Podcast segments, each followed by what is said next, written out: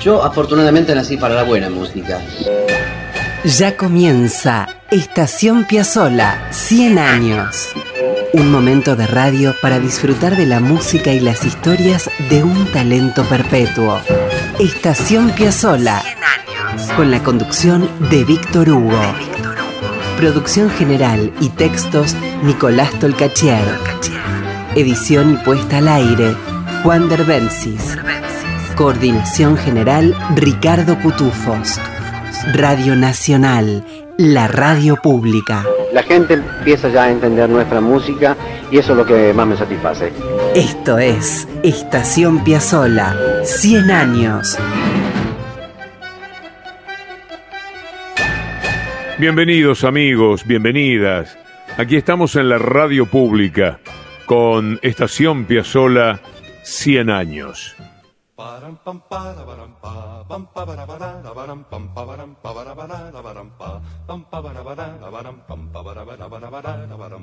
Hoy escucharemos muchísimo, vamos a hablar menos, y eso es porque tenemos la música del grupo vocal Buenos Aires 8, y también la palabra, la querida Laura Hatton, que fue parte del conjunto en sus últimos años, nos puso en contacto con Horacio Corral y hemos conversado con él.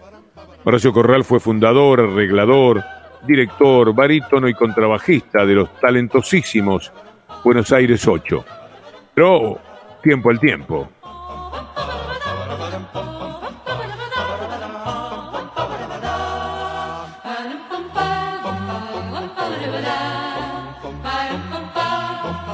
Eran los años 60. Fines de esa década, el auge de los conjuntos vocales era extraordinario.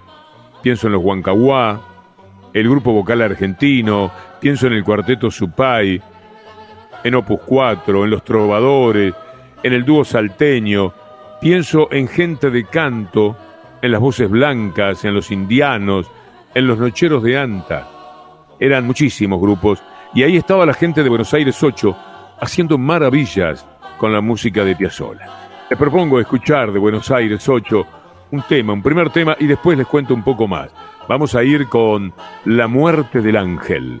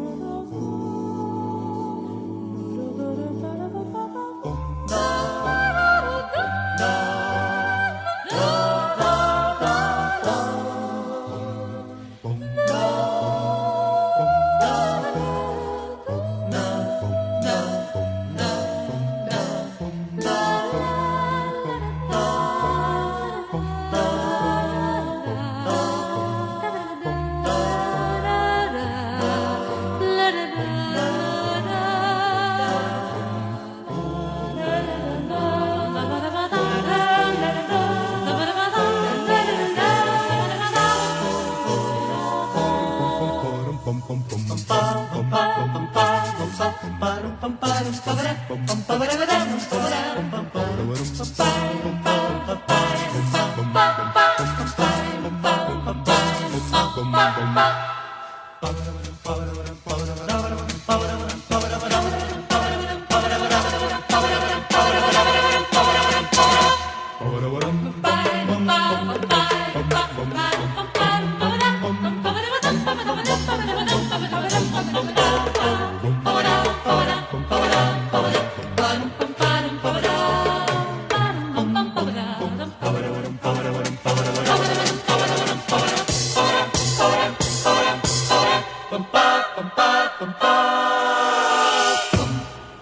La muerte del ángel de Astor Piazzolla por Buenos Aires 8. Hablamos con Horacio Corral y le preguntamos al fundador y director de Buenos Aires 8 cómo sucedió que de un recorrido vinculado a la música de raigambre clásica y con perfume folclórico llegaron a la etapa Piazzolla en sus grabaciones. Y él nos contó lo que escuchamos a continuación. Todos los que integrábamos Buenos Aires 8 veníamos de diversos coros barriales, parroquiales, eh, grupos mm, de folclore, convencionales, de tres guitarras y bombo. Este, y en algún momento, con el único instrumento que teníamos, que era nuestra voz, decidimos encarar obras para piano con transcripciones para voces. ¿Y qué elegimos? Nos gustaban mucho unas obras para nada conocidas de compositores clásicos argentinos, que era una eh, generación que habiendo estudiado en Europa eh, armonía, composición, etc., este, la habían aplicado acá en la Argentina a los ritmos folclóricos argentinos, con mayor o menor acierto o mayor o menor respeto por esos ritmos folclóricos. Pero las obras eran muy lindas y estaban casi restringidas a un eh, a, conciertos de fin de año de conservatorio porque no las conocía nadie y a nosotros nos gustaba muchísimo así que decidimos hacerlas con esas obras logramos grabar nuestro primer long play lo estrenamos, digamos, nuestra presentación oficial fue en Cosquín 68, y de ahí en más, con ese repertorio empezamos a trabajar en algunos bolichitos muy chiquitos y selectos, donde apreciaban lo que hacíamos. Uno de ellos fue Tucumán 676, en el que también estuvo Piazzola, no en simultáneo con nosotros, pero también estuvo Piazzola. Y ahí conocimos a Belardo Castillo, ese notable literato eh, que admirábamos mucho y que se congració con nosotros y nos invitó a la casa. Fuimos a su casa de la calle Puerredón y estuvimos con él toda una tarde y nos preguntó, ¿ustedes vendrían a una reunión que va a hacer Egle Martin en su casa? Egle Martin era una cantante, vedette, eh, actriz, eh, bueno, participó de, diversos géneros y solía hacer reuniones con gente que ella consideraba de valor artístico, al margen de lo que eh, de, cuán conocidas o, o, desconocidas fueran. En esa época Piazzolla era bastante desconocido, nosotros casi absolutamente desconocidos, entonces coincidían ambas cosas y nos encontramos en la casa de Egle Martin con otros desconocidos de ese momento que era el grupo Almendra, que creo que tanto ellos como nosotros cantamos por primera vez tres temas delante de más de 20 personas. Eh, allí nos conocimos y en un momento Egle Martin le dice a Astor, Astor, vení, quiero que escuches estos chicos eh, con qué están jugando. Y nos llevó a nosotros a una habitación que estaba aparte de la reunión multitudinaria que, se daba en, otro sector del departamento. Y, ahí cantamos algo con lo que estábamos jugando, ni siquiera lo habíamos escrito, estábamos jugando de oído con un fragmento de Buenos Aires Hora Cero, algo por el estilo, y cantamos ese pedacito, que eran ocho compases, no era más que eso. Y Piazzolla abrió los ojos y dijo, muchachos, es maravilloso, tienen que seguir con esto, por favor, no lo larguen, insistan con esto porque suena bárbaro, esto es fenómeno, no se, no se queden, yo los voy a apoyar en todo lo que pueda, eh, pídanme que yo les doy los arreglos de los temas que ustedes quieran los arreglos que yo tengo para el quinteto, este, y los voy a, voy a estar a su disposición para lo que precisen. Así que ese fue el ofrecimiento de Astor, y nosotros que ya veníamos entusiasmados con probando y jugando con fragmentos de, Astor, para nosotros fue el puntapié inicial, el empujoncito final más que el puntapié inicial, el empujoncito final para decidirnos a hacer un disco exclusivamente con música de Piazzolla. tiempos hermosos, ¿no? Y qué honra que Piazzolla te estimule a seguir. Era Horacio Corral, fundador de Buenos Aires 8. Vamos a ir con más música. Comienza Buenos Aires Hora Cero, aquello que, jugando, le mostraron a Piazzolla en aquel departamento a fines de los años 60 y que tanto le gustó.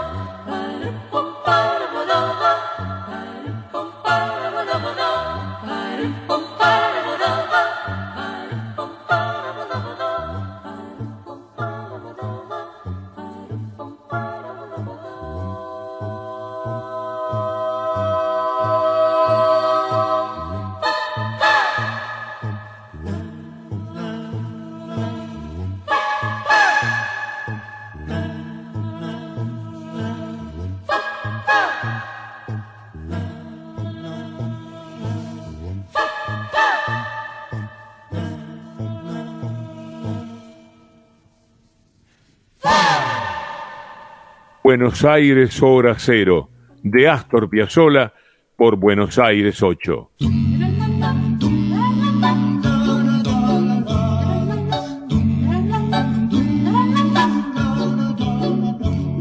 Buenos Aires 8 habitó con muchísima actividad en los 60, 70 y 80 nuestra vida musical. Pero sucede que en estos tiempos se reeditó el disco que mucho nos interesa. Es precisamente Buenos Aires Hora 8, dedicado a Piazzolla. Lo sacó Aqua Records y no solo fue reeditado, el disco está nominado a los premios Gardel por Mejor Colección de Catálogo 2021 y comparte eterna con Gustavo Santaolalla y con Virus.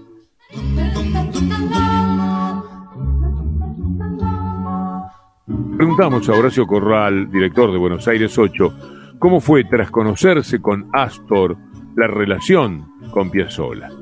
¿Arreglaban los temas juntos? ¿Cómo hacían? Y esto es lo que nos contó Horacio Corral.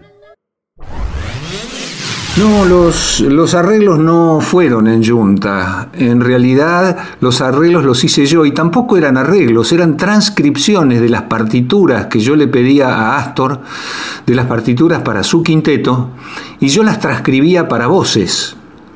Eh, y en la relación con Astor, lo que se dio algo muy lindo fue que no era una relación cotidiana, sino que nosotros por, digamos, por la autoexigencia que teníamos, ensayábamos muchísimo los temas y no nos perdonábamos una desafinación, un fuera de ritmo, una falta de matiz de alguna de las voces. Entonces éramos muy exigentes. Y, pero yo al hacer las transcripciones llegaba, había momentos en que alguna, por ejemplo, alguna variación del tema central hecha por bandoneón o hecha por el piano, era imposible reproducirla en voces. Entonces no íbamos a resignarnos a no hacer ese tema. Y ahí yo tenía que inventar algo al estilo Piazzolla para que tampoco perdiera continuidad y homogeneidad con el resto del tema.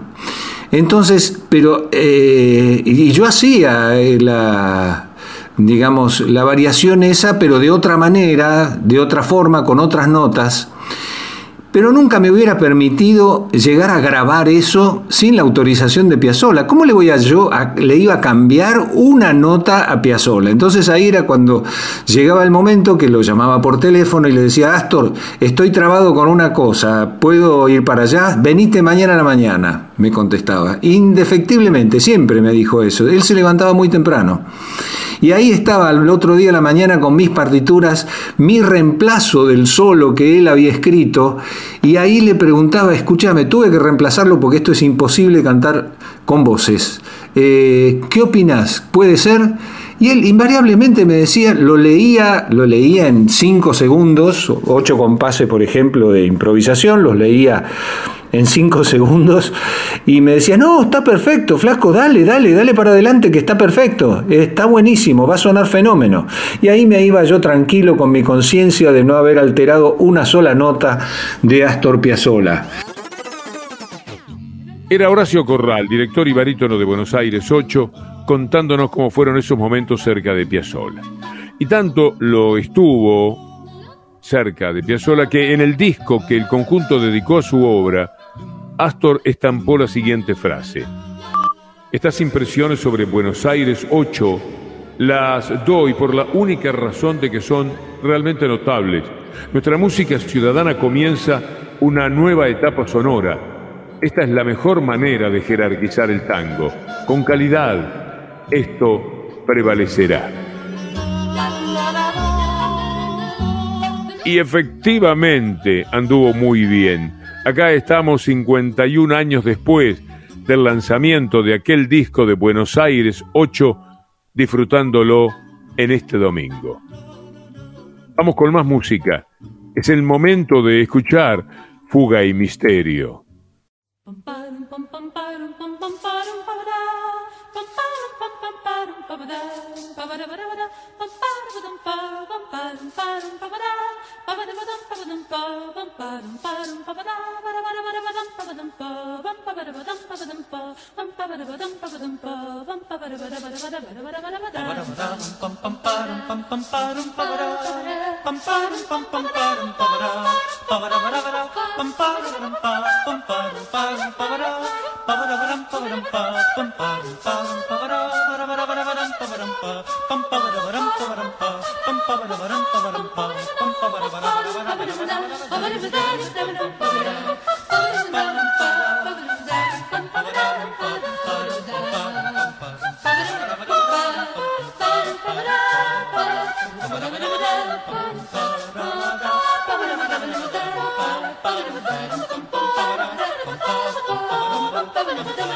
Thank you.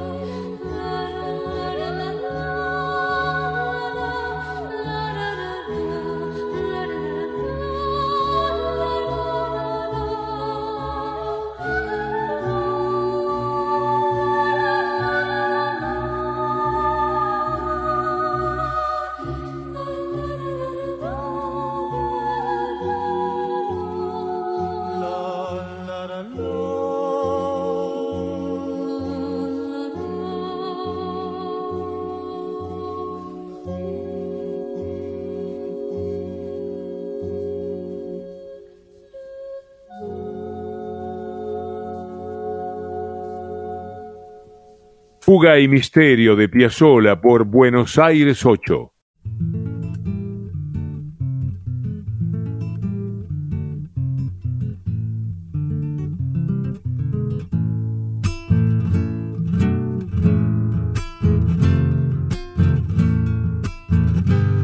Buenos Aires 8 tuvo cuatro discos.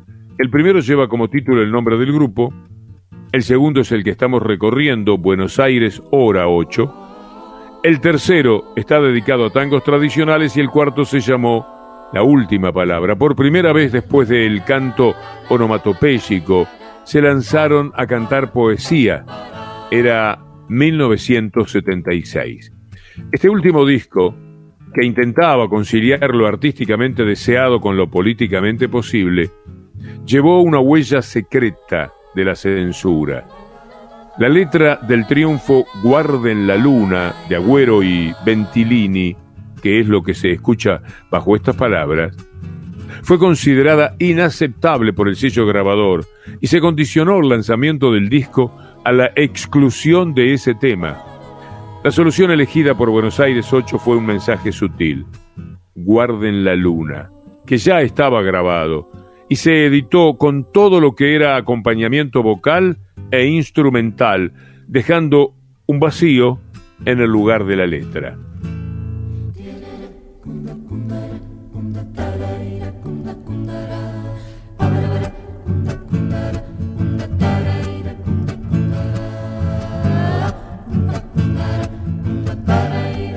Buenos Aires 8 formó parte, entre otros muchos nombres, de una triste lista de artistas prohibidos que se llamó Operativo Claridad.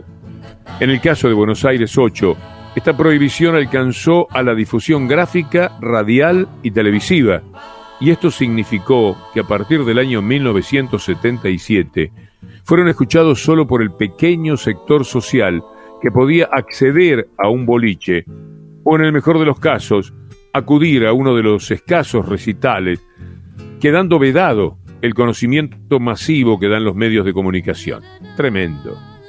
Fueron los años de cantar con miedo y de subir al escenario mientras llegaban las noticias de amigos y artistas que iban desapareciendo.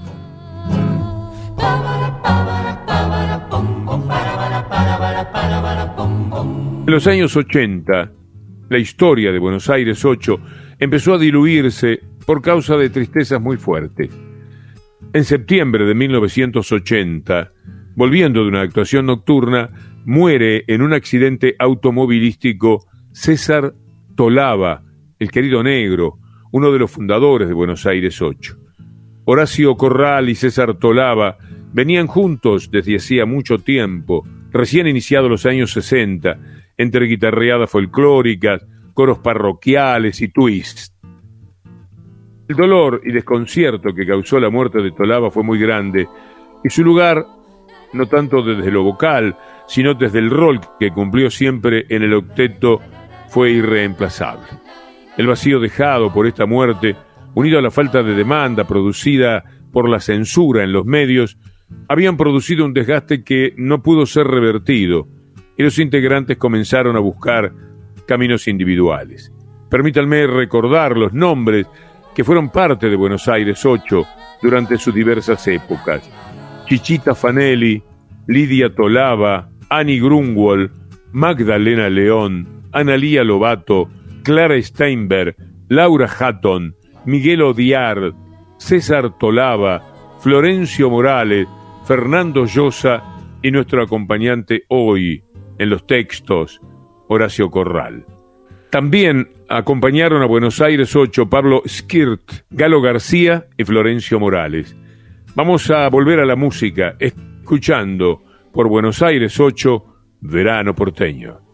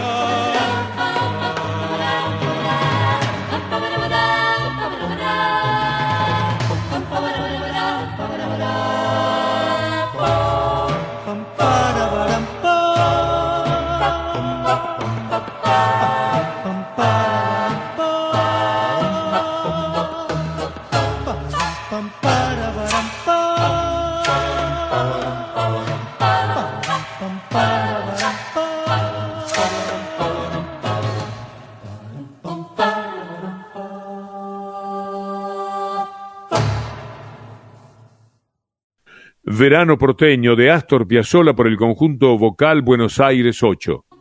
Y seguimos conversando con Horacio Corral.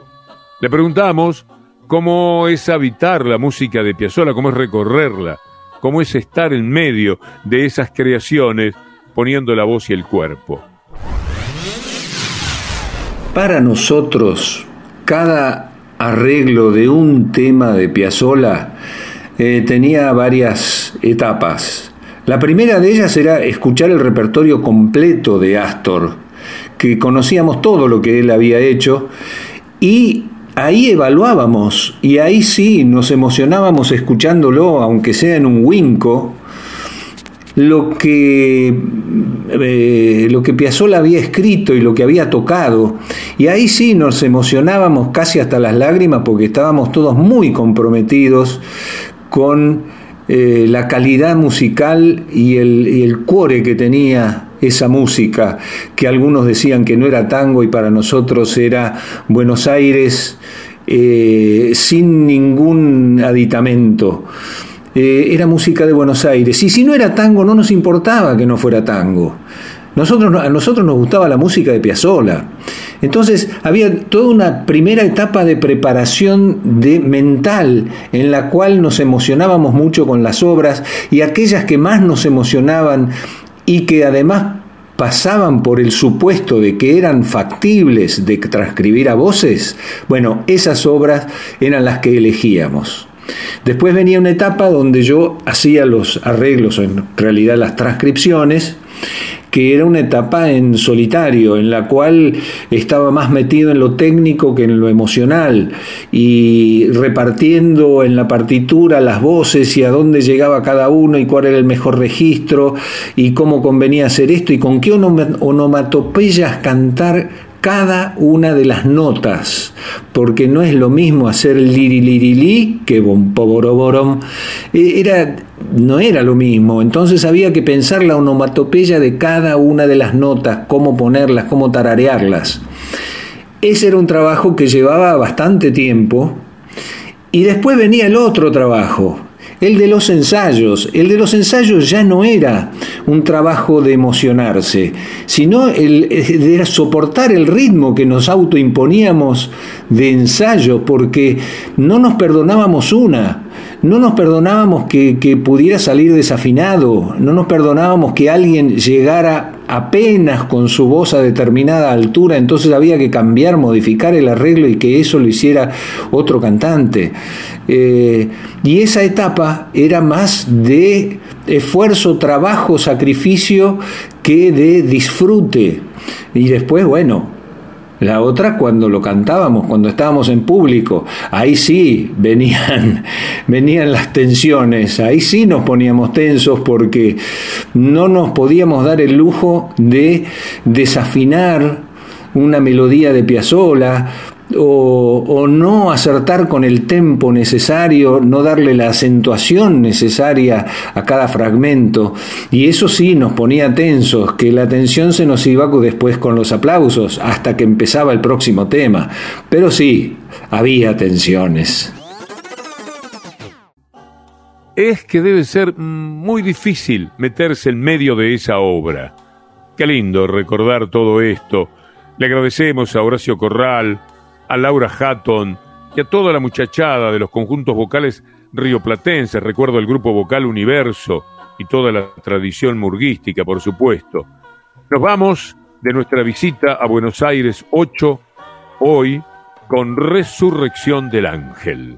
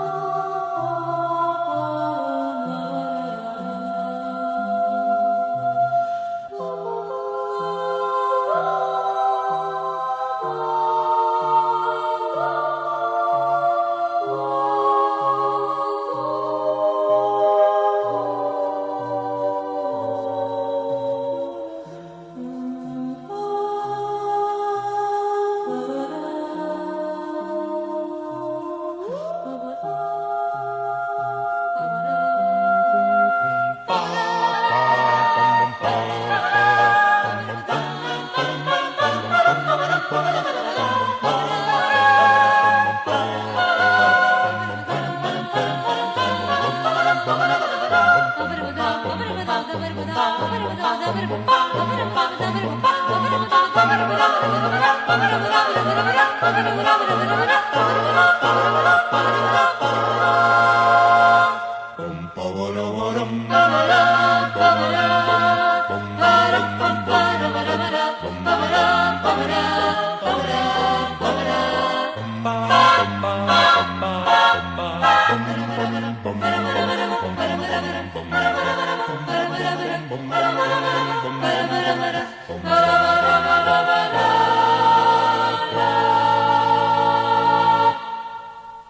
Resurrección del Ángel, de Astor Piazzolla por Buenos Aires 8, en una grabación de 1970 para el disco Buenos Aires Hora 8, la dirección artística a cargo de José Carli. Bueno, me entusiasmé. Vamos a poner uno más, querido Juan Derbensis.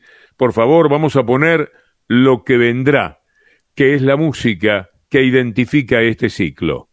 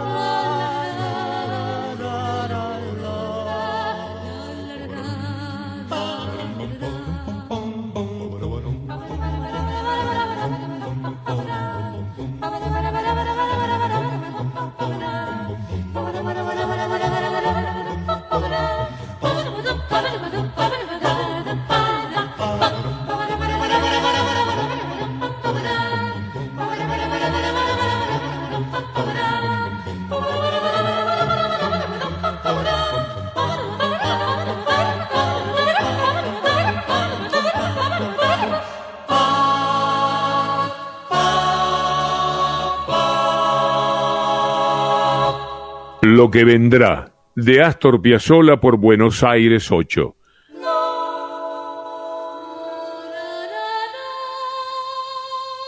Volveremos sobre Buenos Aires 8 dentro de un tiempo y no demasiado extenso. Hoy en Estación Piazzolla y con estos músicos maravillosos paramos aquí. Y después de una pequeña pausa vamos a ir a un momento muy especial de Astor Piazzolla en Italia. Apretó el bandoneón y estiró el tango.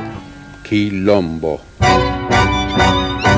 Esto es Estación Piazzola. Escribe Nicolás Tolcachier. 100 años. Edición Juan Derbencis. La radio pública con un siglo de Astor. Y con Ricardo Cutufós en la coordinación. Radio Nacional. Con Víctor Hugo. Seguimos con Estación Piazzola. 100 años. Con Víctor Hugo.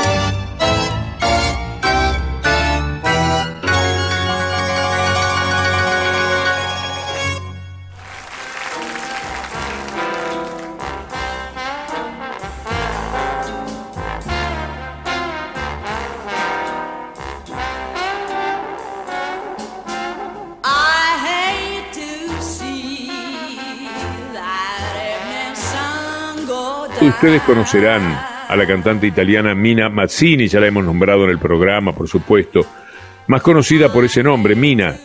Ella nació en la región italiana de Lombardía en los años 40 y aunque creció en Cremona, por eso muchos la conocen como la tigresa de Cremona, es un símbolo de Italia. Para muchos es tenida como la más grande cantante italiana. Se han dicho de ella cosas maravillosas. Sarah Vaughan dijo en 1968, si no tuviera la voz que tengo, quisiera tenerla de una muchacha italiana que se llama Mina. Y Liza Minnelli dijo, Mina es la más grande cantante que existe. En 1972, Astor se presentó en la RAI con el noneto y al escenario televisivo se subió junto a Mina para hacer balada para mi muerte. Y sí, efectivamente, como usted la ve venir, tenemos esa grabación. Esperamos, por supuesto, que disfruten tanto como nosotros. Ahí vamos.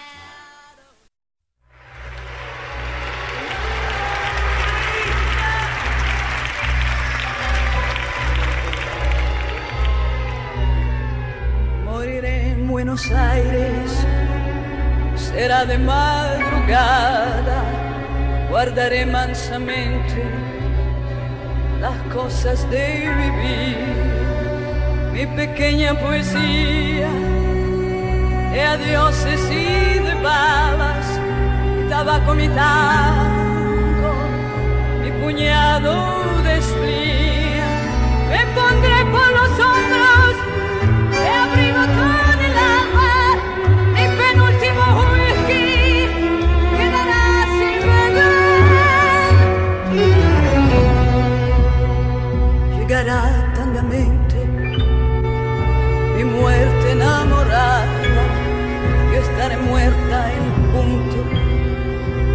sean las seis.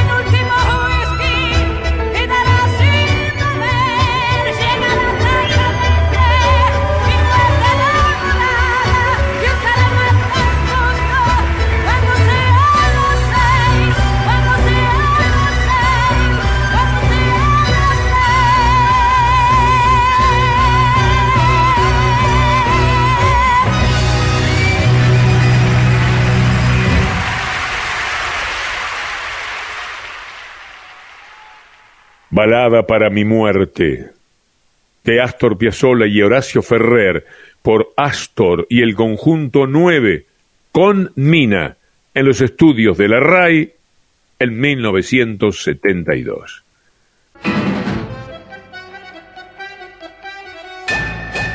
Bien amigos, queda atrás Estación Piazzolla, programa que hacemos junto a Nicolás Tolcachier en la producción general y textos y Juan Derbensis en la edición y en la artística y Ricardo Cutufós en la coordinación.